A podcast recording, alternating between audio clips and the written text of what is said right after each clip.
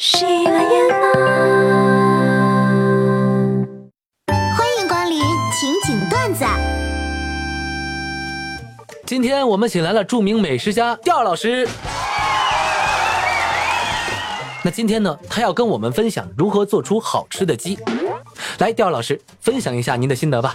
啊，好的。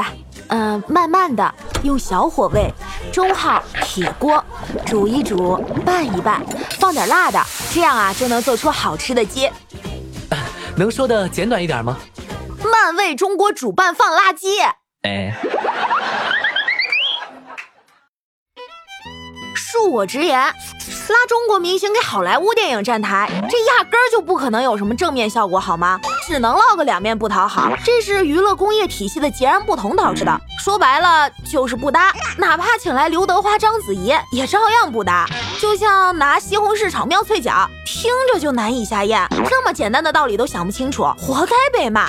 这种感觉就像是维密非要请王刚过去讲故事，给大家助助兴一样嘛。嗯，话说你这个我还挺想看的。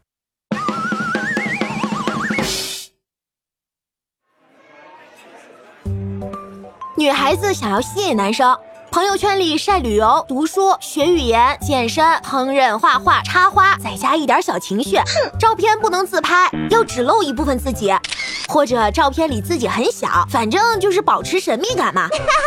我观察了一下身边的男生，非常的吃这一套，而我，唉，朋友圈全是段子。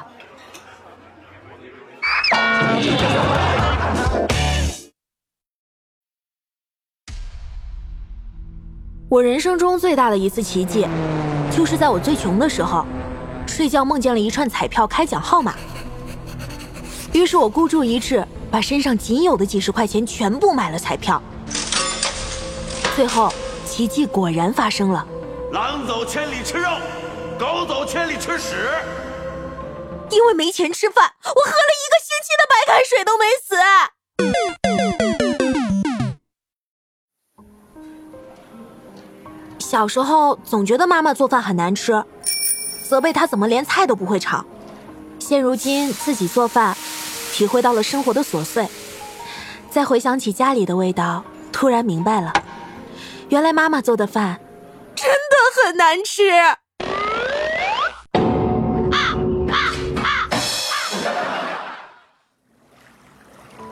爱一个人，不是看你为他做了什么，而是看他能为你改变什么。比如我现在正在追的男神，已经为了我改了三个电话号码了。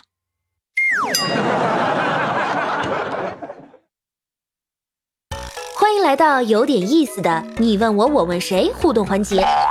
各位在评论区里讲一下，漫威英雄来了中国，大家为了看唐尼·抖森，竟然自备成人纸尿裤。请问，为了偶像，你见过或者做过最疯狂的事情是什么？这不算疯狂啊！我一个朋友偶像是周杰伦，他为了周杰伦，嫁给了一个姓周的。哎呀，防不胜防啊！今天的节目就是这些了，每周一、三、五晚十九点，情景段子不见不散。